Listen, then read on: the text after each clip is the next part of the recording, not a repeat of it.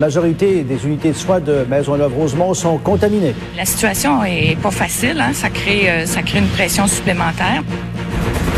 Je suis très inquiet, très inquiet de la situation. Ça commence à être extrêmement sérieux. Est-il trop tôt pour le déconfinement de Montréal? Les cas de COVID-19 explosent dans des CHSLD au nord de la ville.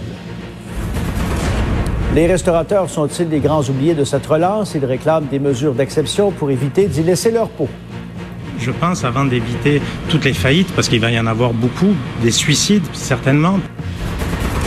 Un traitement prometteur pour le coronavirus. Un laboratoire américain annonce des résultats positifs chez des malades.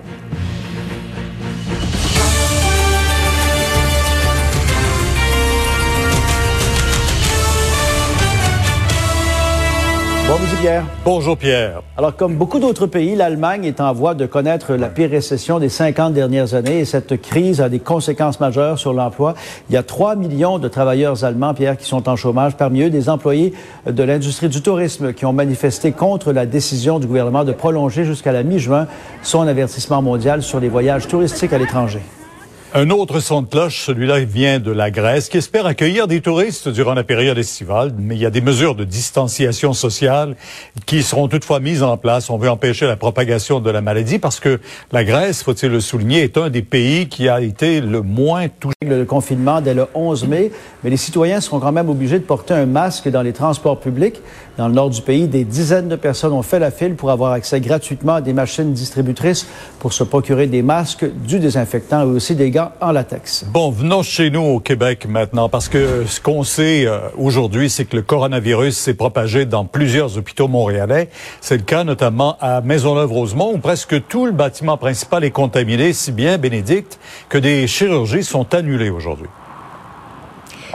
On parle d'une véritable éclosion. Ici, je me trouve justement ce midi devant l'hôpital Maisonneuve Rosemont. Pierre, pour vous dire, ce sont huit unités de soins sur 13 qui euh, sont en éclosion présentement et ça crée une énorme pression. On dit que la situation, elle est complexe, que l'hôpital est complètement congestionné et on n'a pas le choix justement d'annuler euh, certaines chirurgies parce que il y a plus nécessairement de place, notamment avec les, les soins intensifs et tout ça, de place sécuritaire. On veut assurer euh, la sécurité, mais beaucoup d'unités. On parlait de quatre unités sur cinq en chirurgie où il y a justement éclosion.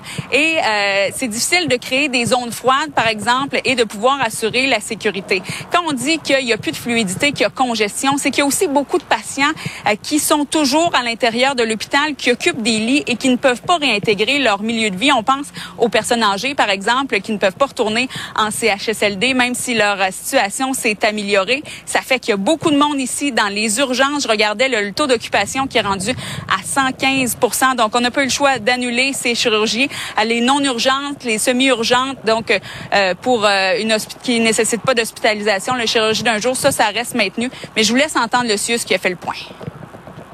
Ce qu'on a fait depuis quelques jours, c'est de freiner le volet de, de, des chirurgies qui nécessitent une hospitalisation et qui, euh, qui, empêcherait, en fait, qui ferait en sorte qu'on pourrait exposer des gens, euh, étant donné nos milieux en éclosion, parce qu'on n'a pas actuellement d'unité chirurgicale qui demeure froide.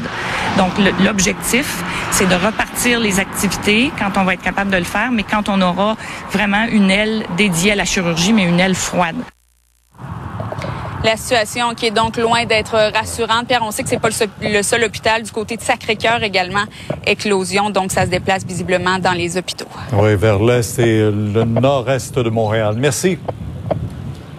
Beaucoup d'inquiétude justement dans le nord de Montréal alors que le secteur trône maintenant en tête des endroits les plus touchés par cette COVID-19 dans la métropole. Et vous avez appris que le CHSLD Laurando a rejoint en termes de cas positifs le CHSLD Sainte-Dorothée de Laval.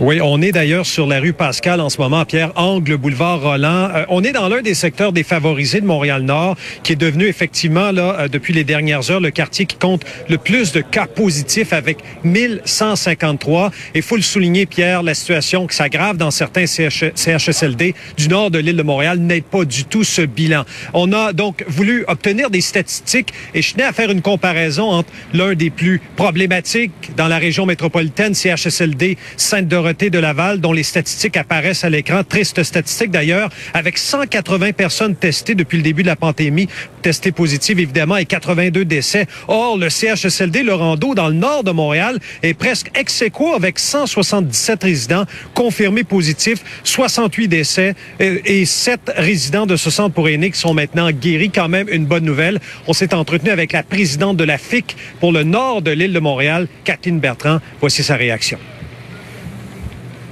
Il n'y a rien qui s'améliore. Quand même, si le CIUS nous dit que la situation est sous contrôle, on en doute euh, vraiment beaucoup. Plus ça va dans les journées, plus il y a de membres du personnel qui sont contaminés, plus on a des membres de notre catégorie qui sont contaminés. Euh, quand on regarde, il y a encore du déplacement de personnel, puis ce qu'on s'est fait confirmer hier, entre autres, c'est si aujourd'hui je suis à Lorando, que je mets les mesures de protection, puis que demain on m'envoie, exemple, à Eau-Claire, ben c'est correct. Ça, ça serait parfait. Il y a du va-et-vient. Il y a du va-et-vient. Euh, on le sait, on le dénonce. Puis les libéraux vont tenir euh, une conférence de presse dans 20 minutes à l'endroit justement où vous vous trouvez, Yves. Oui, alors qu'on voit en ce moment justement des euh, gens qui font leur épicerie ce midi sur la rue euh, Pascal en respectant une certaine distanciation sociale. On va surveiller à midi 20 le point de presse de Pierre Arcan, chef de l'opposition à Québec, qui sera accompagné de la députée de Bourassa Sauvé, Paul Robitaille, député de La Fontaine, Marc Tanguay, ainsi que du député de Vio, Franz Benjamin. Il souhaite donc une augmentation du nombre de tests pour Montréal-Nord. On écoute M. Arcan qui était avec Mario Dumont ce matin. À Montréal, actuellement, lorsqu'on voit c'est un peu comme si on avait un incendie et on éteint à quelque part euh, cet incendie, puis il y en a deux autres qui repartent. Je suis très inquiet pour ce qui est de la région de Montréal et j'implore le gouvernement euh, d'augmenter le nombre de tests le plus rapidement possible. C'est la seule façon qu'on va pouvoir s'en sortir. Moi, je pense que le gouvernement doit regarder ça à tous les jours et pas hésiter euh, à prendre euh, position et de dire, écoutez, on va retarder le déconfinement à Montréal si la situation n'est pas meilleure entre-temps, plusieurs entrepreneurs se sentent oubliés par le gouvernement Legault. Malgré l'annonce du plan de relance, les centres commerciaux, on le sait, même que les secteurs de la restauration et des soins personnels devront attendre pour une réouverture. Et André, pour les restaurateurs, le cauchemar se poursuit. Oui, pour les restaurateurs, c'est très difficile. Vous savez que, euh, bon, évidemment, ils peuvent faire un petit peu de service, euh, en fait, de livraison, là, pas de, de livraison et aussi de, de, plats pour emporter. Mais ceux qui avaient l'habitude d'avoir des restaurants pleins, Montréal, entre autres, Québec, il y a des endroits où, où les restaurants faisaient quand même de relativement bonnes affaires, mais c'était toujours, toujours un travail où la, la marge de manœuvre est assez limitée. Et là, donc, depuis la fermeture des établissements, ils doivent continuer de payer le loyer. Il y en a qui ont décidé de garder leurs employés en comptant sur la subvention salariale de 75 qui a été promise par Ottawa, mais l'argent n'est pas encore déposé. Ça viendra ça au début mai. Donc, apparemment, effectivement, donc les restaurateurs à qui nous avons parlé trouvent que les temps sont très, très durs et ils se demandent comment ils vont réussir à passer à travers. Je vous invite à écouter Jérôme Ferrer du restaurant européen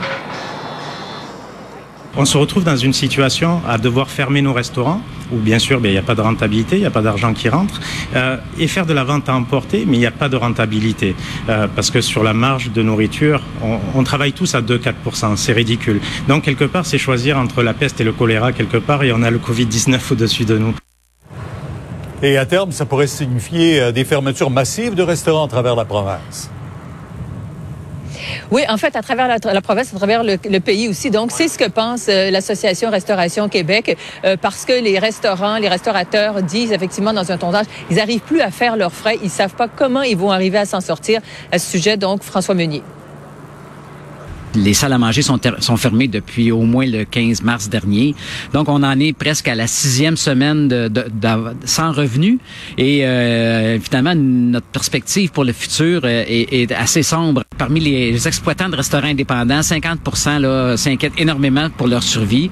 Euh, donc, il pourrait y avoir énormément de gens qui vont euh, ne, ne, pas survivre à la crise.